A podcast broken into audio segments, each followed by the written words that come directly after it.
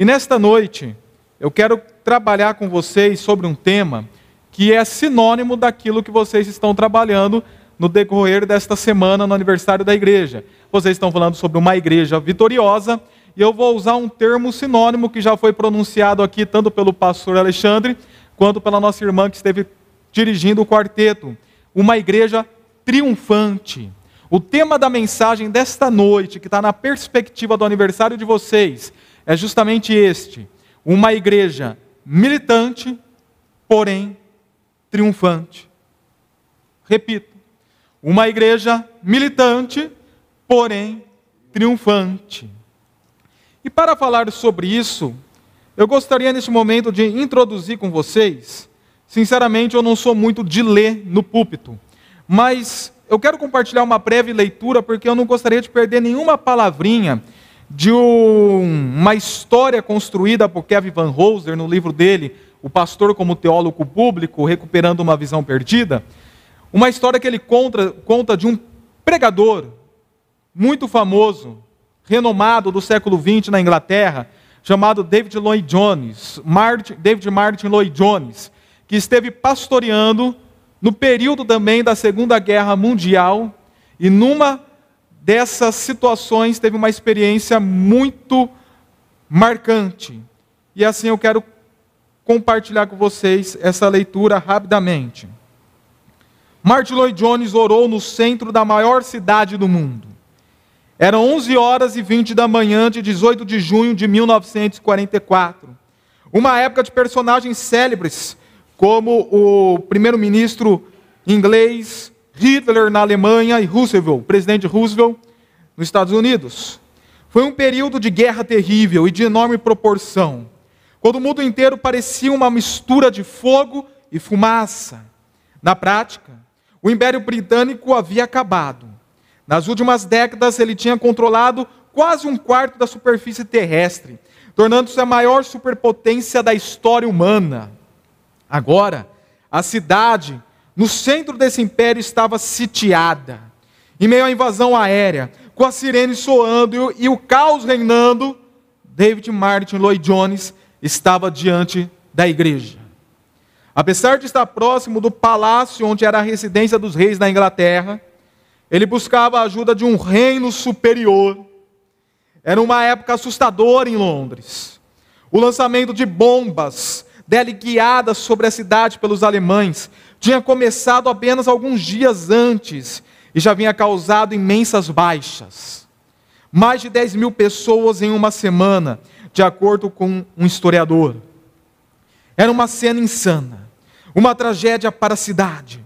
Mas o doutor, entre aspas, não se deixou intimidar.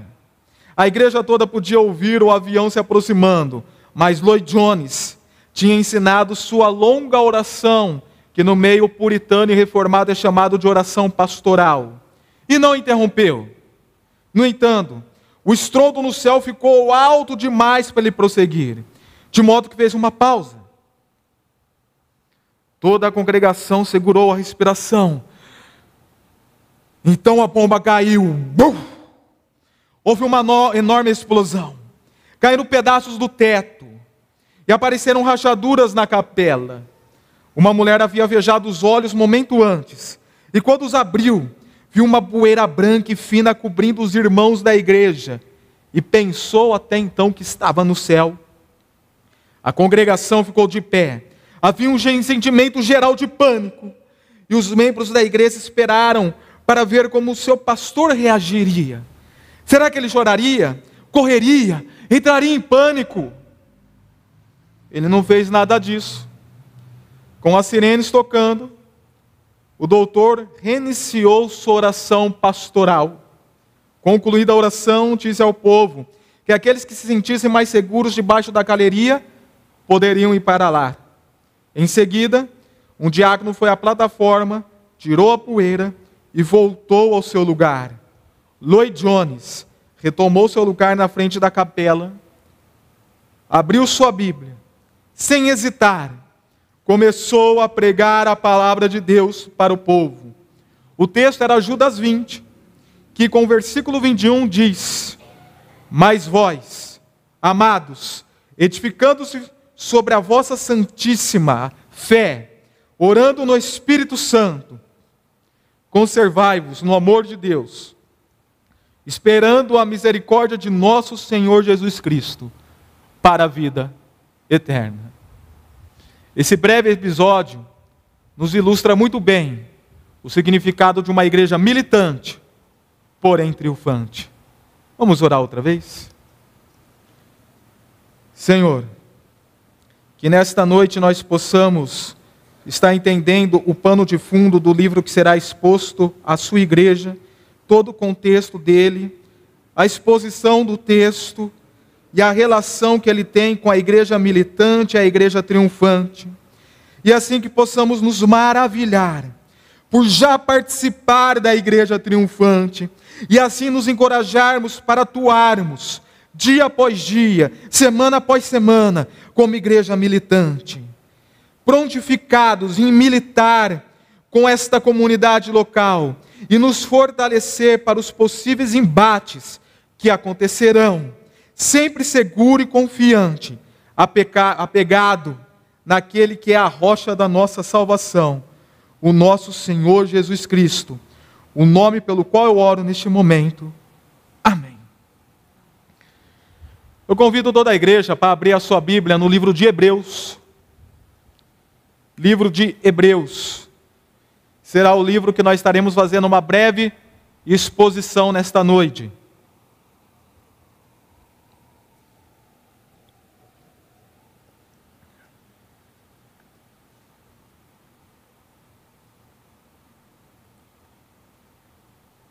Livro de Hebreus.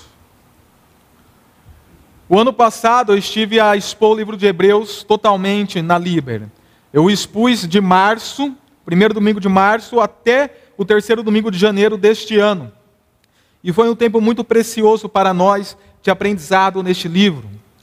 E esse, o pano de fundo da escrita do livro de Hebreus vai nos ilustrar e exemplificar muito bem o significado daquele termo ou daquele tema que eu quero desenvolver com vocês, que é a igreja militante, porém triunfante.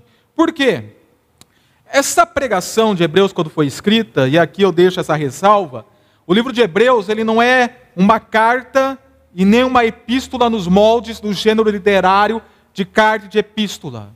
O livro de Hebreus ele tem um gênero literário peculiar, semelhante a 1 João, que é chamado de homília, porque ele é uma pregação escrita, destinada a cristãos, judeus, helênicos, pessoas que eram cristãs, de confissão de fé, judias de nascença e helênicas ou gregas de cultura. E esse público-alvo da pregação do autor do livro de Hebreus, que é desconhecido, como diz certa vez Orígenes, quem escreveu Hebreus só Deus sabe. O público-alvo eram pessoas que estavam em, sob perseguição do Império Romano, especialmente na cidade de Roma, mas em todo o império em si. Nero, chamado pelos historiadores Nero Louco, ele colocou fogo na cidade de Roma, incendiou a cidade de Roma. Diz a história que quando ainda a cidade estava incendiando, ele se pôs a recitar uma poesia Outros falam que ele se pôs a cantar ou compor uma música. Mas Nero, Nero, com medo da reação dos romanos, ele teve que achar outros culpados. Então ele começou a culpar de maneira descarada e mentirosa os cristãos. Até então os cristãos não eram perseguidos. Mas foram eles que colocaram fogo na cidade de Roma. Vão e peguem esses homens que acham sofrimento, que acham prisão e até mesmo o martírio. Nós podemos compreender isso à luz do próprio da, da, própria pregação de Hebreus, olhando, por exemplo, lá no versículo 6, capítulo 6, versículo 10, o qual diz: Deus não é injusto, ele não se esquecerá do trabalho de vocês e do amor que demonstram por ele pois ajudaram os santos e continuam a ajudá-los. os santos que estavam passando pela perseguição. E podemos ampliar essa visão no capítulo 10, versículo 32 e 34 a 34, que diz: Lembre-se dos primeiros dias, depois que vocês foram iluminados, quando suportaram muita luta e muito sofrimento. Algumas vezes, vocês foram expostos a insultos e tribulações. Em outras ocasiões, fizeram-se solidários com que assim foram tratados. Vocês se compadeceram dos que estavam na prisão e aceitaram alegremente o confisco dos seus próprios bens, pois sabiam que possuíam bens superiores e permanentes. Uma vez que esses cristãos estavam sendo perseguidos, o autor do livro ele se dispõe a elaborar essa pregação para incentivar esses cristãos a se manterem na fé, porque havia um sentimento de apostasia daqueles cristãos.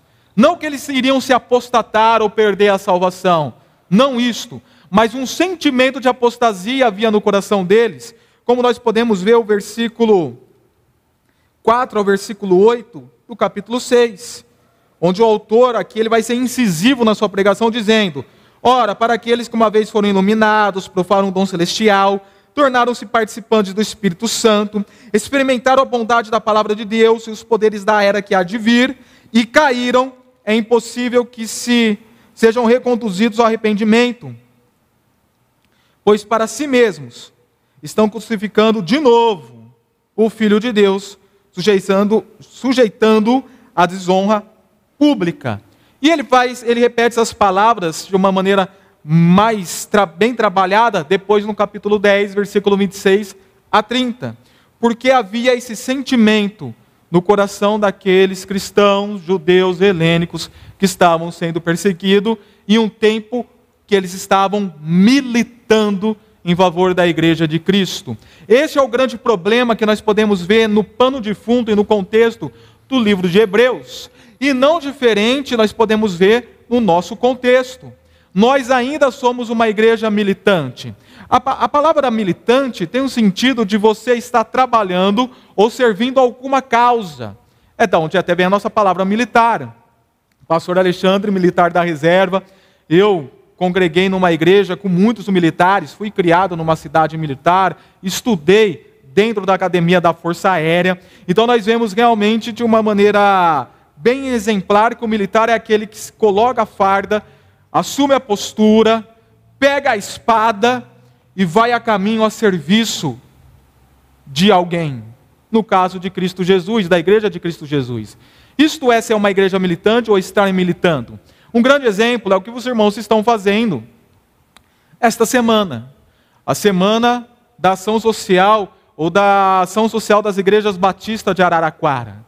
Quando vocês saem daqui de manhã, vão lá para aqueles que estão coletando lixo, ou à noite vão aos moradores de rua, ministrando, agindo socialmente, mas ao mesmo tempo expandindo o reino, pregando o evangelho da salvação, vocês estão militando. E convenhamos, militar é cansativo. Militar não é fácil. Militar gera cansaço. E cansaço muitas vezes gera o sentimento de desistência. Quanto de vocês que talvez tenham um histórico de militar pela causa do reino, em algum momento não pensou em desistir?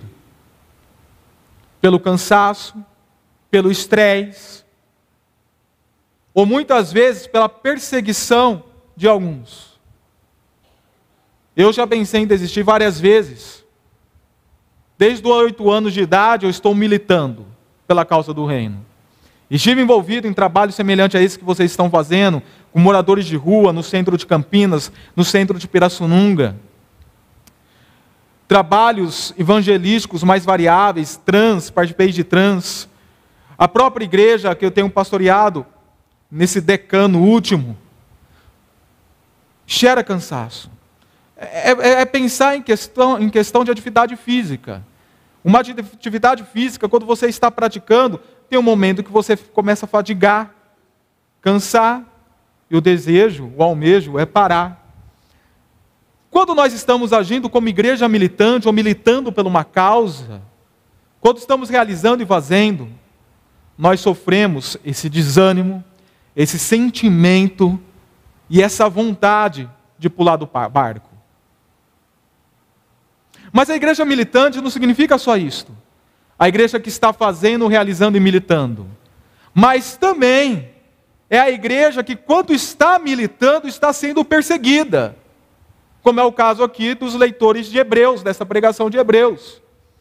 Hoje nós usamos duas terminologias para martírio: o martírio vermelho e o martírio branco. O martírio vermelho se refere àqueles irmãos que realmente estão derramando seu sangue pela causa do Evangelho. Em países comunistas, em países islâmicos, onde eles são perseguidos, são torturados e são mortos. Como vimos isto variadas vezes na história da igreja, inclusive e começando por aqui na perseguição de Nero. No Brasil, século XVI, quando os primeiros missionários estiveram chegando no Brasil, os missionários huguenotes, eles foram perseguidos pela igreja romana, foram, tiveram suas cabeças cortadas e seus corpos jogados de cima do penhasco, em 1555. Eu não sei se os irmãos sabem, mas a primeira igreja batista do Rio de Janeiro no início do século XX, foi incendiada pelos seus opositores. O pastor que é do Rio sabia disso?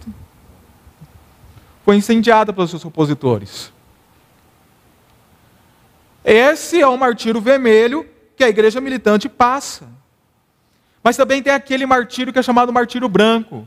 E o martírio branco nós podemos trabalhar em duas perspectivas. Uma perspectiva é a perspectiva da renúncia. Quando você está renunciando o seu eu, a sua agenda, as suas vontades, a sua carnalidade, a sua pecaminosidade, pela causa do reino de Deus. Essa é uma perspectiva do martírio branco. A outra perspectiva do martírio branco que a igreja militante passa é quando nós sofremos perseguições, pressões pela cultura, pela sociedade que nós vivenciamos é a hostilidade cultural, é a hostilidade social contra a igreja de Cristo. Onde de ontem, ontem melhor dizendo, no grupo da liderança espiritual da nossa igreja, nós somos em quatro líderes espirituais. Eu, os outros dois pastores, o Daniel Bento e o pastor Miqueias, que estiveram aqui com vocês em fevereiro, e o irmão Renato, que agora tem passado um tempo nos Estados Unidos, fazendo um curso, está para voltar. E lá no nosso grupo, o pastor Miquel pediu oração.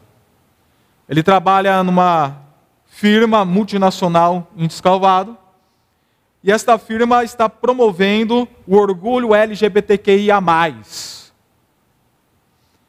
Estamos no mês do orgulho gay. Interessante que ele antecede o mês da família, que é maio. Mas, enfim. E essa multinacional está promovendo palestras vai promover shows e coisas semelhantes. E há uma certa pressão para que os funcionários participem. E o pastor Miquel, desde o ano passado, ele já comentou comigo, e agora, novamente, ele colocou isso pedindo oração pela vida dele, ele está se mostrando resistente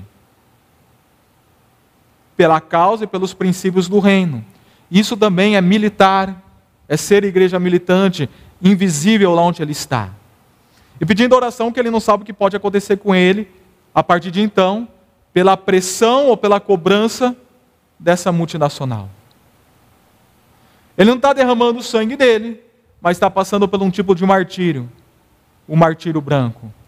Quando nós, como igreja, nos posicionamos, levantamos nossas vozes, vozes, reagimos, falamos, o mundo vem contra nós seus familiares vão contra vocês. Eu tive situações de primas virarem a cara para mim, justamente pela causa do evangelho que eu estava pregando, falando.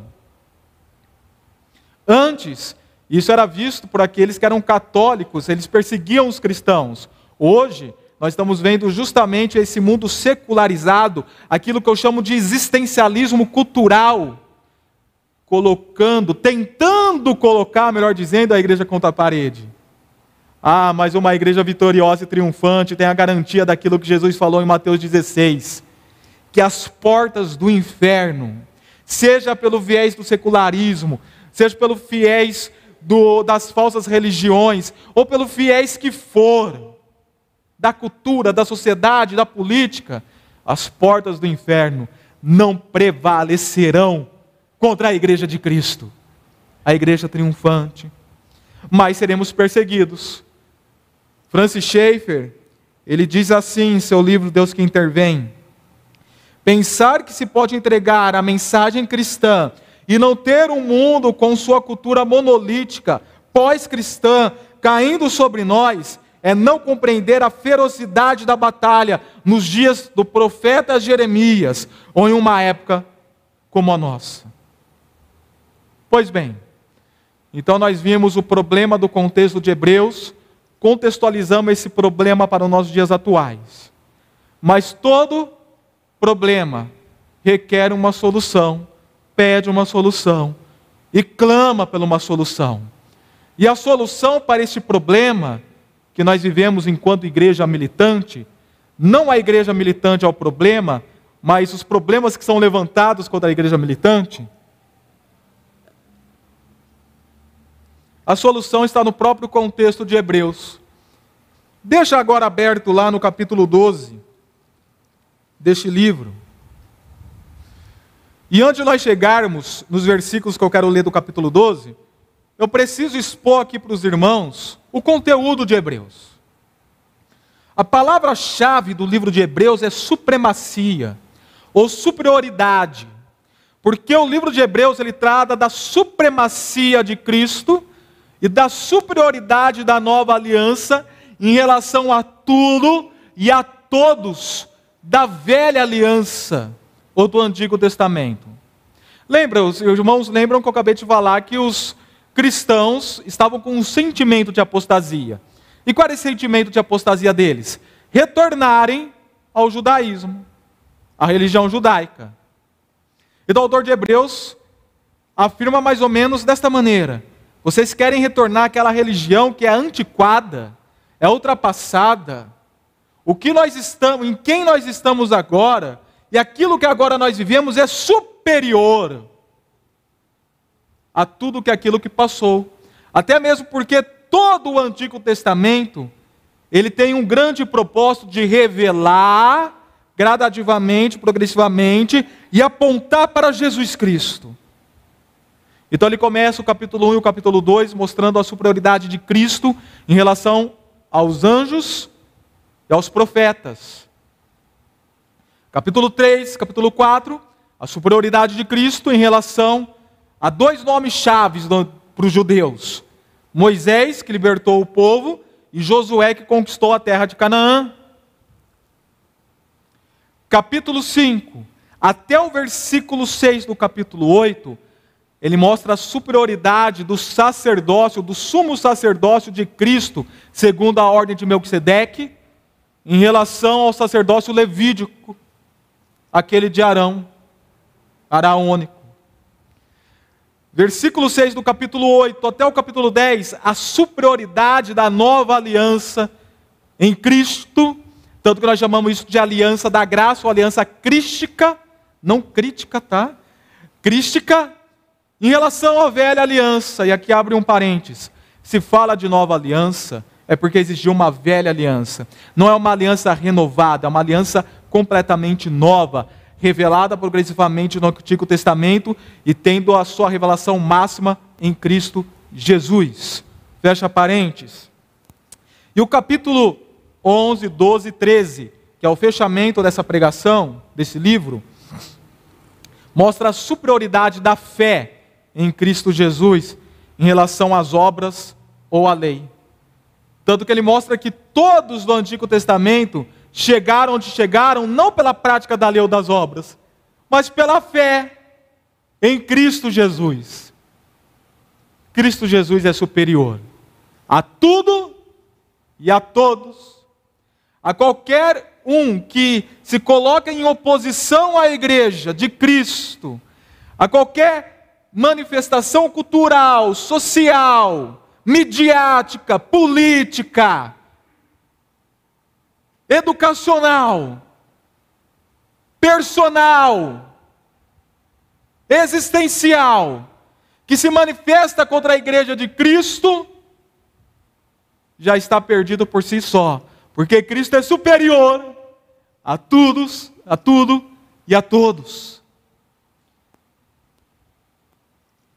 E lá no capítulo 12, do versículo 18 ao versículo 24, nós temos ao versículo 29, nós temos o grande parágrafo. Um grande parágrafo que resumidamente é, funciona assim, está dividido assim. Do versículo 18 ao versículo 21, nós vemos sobre o que foi dado no Monte Sinai para Moisés. Falando que os leitores não chegaram a este tipo de monte, o Monte Sinai. Que houve lá toda a sua o seu cenário, o seu drama quando foi ministrado em Moisés. Porém, versículo 22 a 24, esses leitores estão chegando ao Monte Sião, não onde a lei foi dada, mas onde, onde, onde o Senhor está assentado, na Nova Jerusalém, nos céus. E o versículo 25 ao 27, há uma exortação para que eles ouçam o que está sendo dito, porque se outrora a terra foi abalada lá na história do Monte Sinai, agora será abalado céus e terra na perspectiva de Sião, quando Deus fala. Muito embora existe algo que não pode ser abalado, que é inabalável, que é o reino dos céus. E aí, versículo 28 e 29, ele faz o apelo para nós estarmos recebendo esse reino inabalável, sermos gratos, adorar a Deus de modo aceitável, porque Ele é fogo consumidor. Esse é o grande parágrafo. E eu quero me concentrar só no versículo 22 e 24 desse texto, onde nós veremos claramente a igreja triunfante. E esta é a solução para os problemas levantados: o se apegar, o acreditar, o se lançar o crer, o aprender sobre a igreja triunfante, pois ela é o combustível da igreja militante.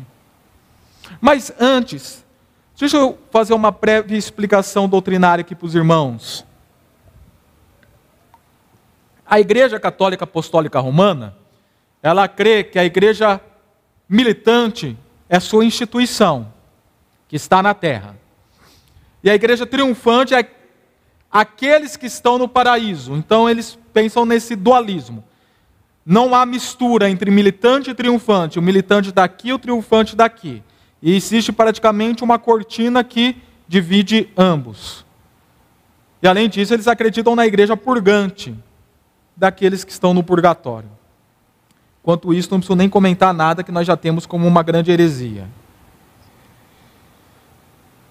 Quando a reforma vem, essa ideia, essa separação que vai de igreja militante igreja triunfante, essa separação espaço-temporal, é desfeita. Porque, embora nós creiamos que a igreja militante está na terra, ela também é, simultaneamente, participante da igreja triunfante. Ou seja, vocês não precisarão, precisarão morrer para chegar à igreja triunfante. Nós já estamos na igreja triunfante. Nós já participamos da igreja triunfante. Mesmo militando, mesmo estando nesse mundo, realizando, trabalhando, sendo perseguido, nós já fazemos parte da igreja triunfante. Olha o que diz o texto, versículo 22. Mas vocês chegaram ao Monte Sião. Olha a colocação do verbo está no passado e não no futuro. Ele não está falando que nós chegaremos ao Monte Sião. Ele está afirmando que nós chegamos ao Monte Sião. Monte Sião este que, à luz de Isaías 60, 14 e de Apocalipse 14, 1, é uma alusão aos céus. Não é o Monte Sião, aspecto geográfico, que está a cidade de Jerusalém, a antiga cidade dos Jebuseus. Não. É a nova Jerusalém, onde o Senhor está assentado. E o texto continua: a Jerusalém celestial, que é revelada em Apocalipse 21, versículo 2, e Gálatas 4, a cidade do Deus vivo, porque foi Deus que constituiu essa cidade. Olha lá o capítulo 10, versículo, capítulo 11, versículo 10. Cujo arquiteto e edificador é Deus. Voltemos aqui para o versículo, o versículo 22. Vocês chegaram aos milhares de milhares de anjos em alegre reunião, ou como diz a Bíblia de Jerusalém, reunidos em festa. Irmãos, vocês já perceberam como o nosso Deus gosta de festa? É festivo. A igreja triunfante é uma igreja festiva. Olha o Antigo Testamento. Quantas festas nós tínhamos do povo de Deus, e todas aquelas apontando para Cristo, para a nova aliança e para o reino que irá de vir. E neste momento que nós estamos aqui em culto, existe uma igreja nos céus, e nós estamos com elas neste momento em culto público, em festa, em alegria, pela certeza, convicção da nossa vitória, do triunfo. A igreja dos primogênitos, versículo 23. A Almeida, a revista corrigida, coloca né, a, a Assembleia Universal e segue a igreja dos primogênitos. Interessante que em alguns versículos anteriores nós vemos que Esaú rejeitou a primogenitura, que era considerado bênção de Deus para o imaginário religioso antigo. Ele rejeitou, mas agora existe o contraponto que nós fazemos parte desses primogênitos por fazer parte da igreja. Deus, ele preservou os primogênitos quando estava havendo destruição no Egito. Os primogênitos que estavam com sangue sobre suas casas, ele preservou. Isto é um apontamento do sangue de Cristo sobre nós, como igreja dos primogênitos,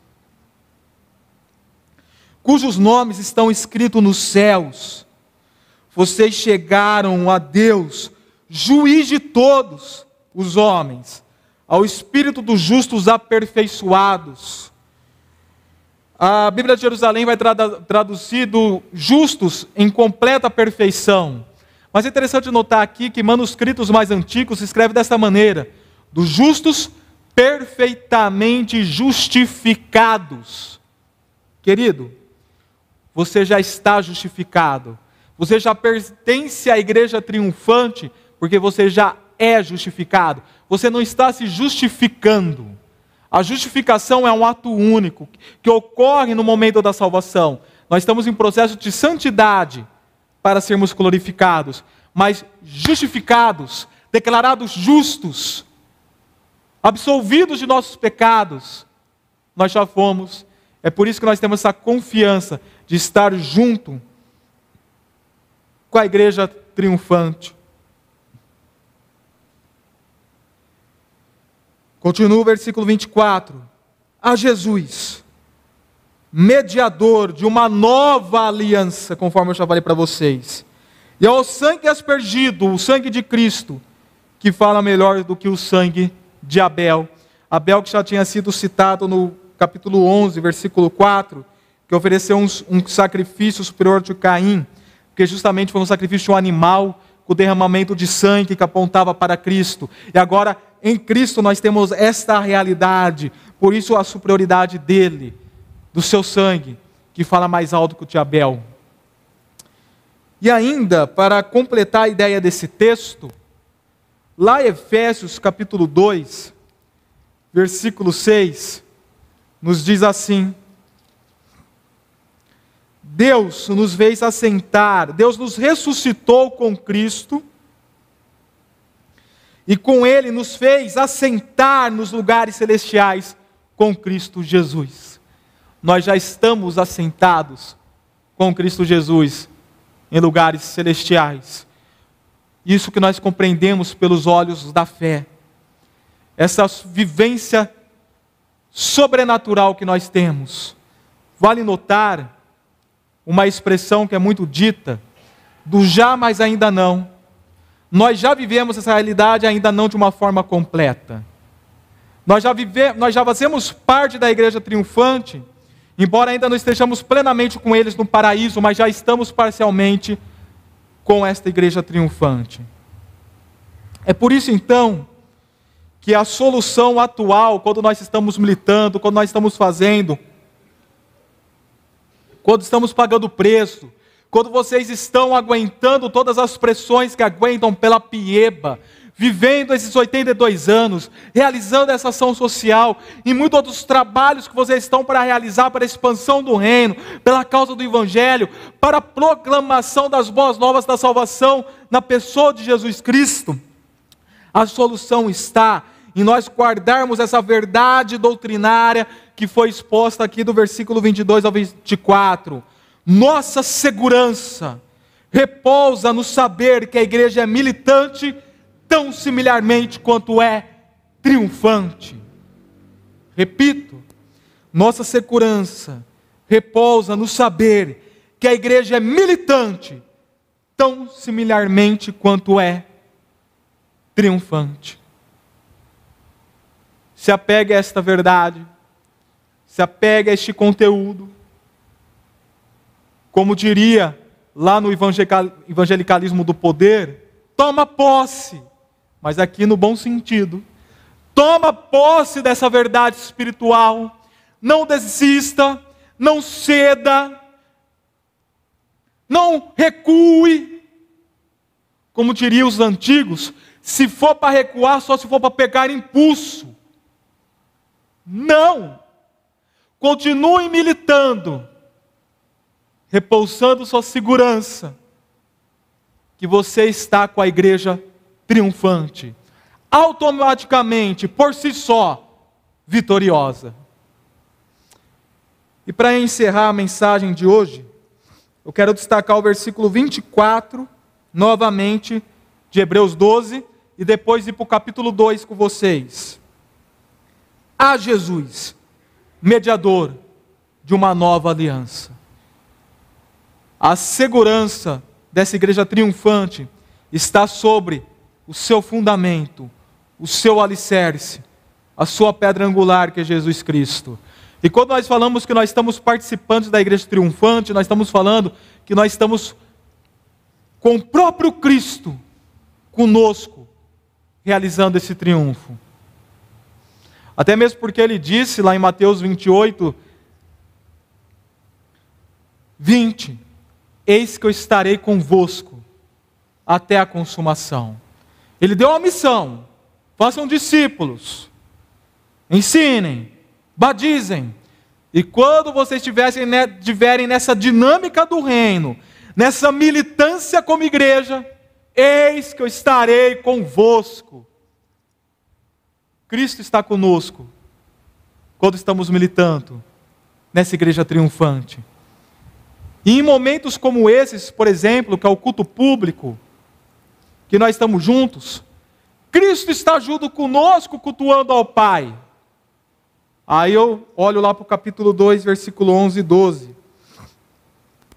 Melhor dizendo, do versículo 11 ao 13, que diz: Ora, tanto o que santifica, que é Cristo, quanto os que são santificados, somos nós, provém de um só, que é o Pai por isso, Jesus não se envergonha de chamá-lo irmãos.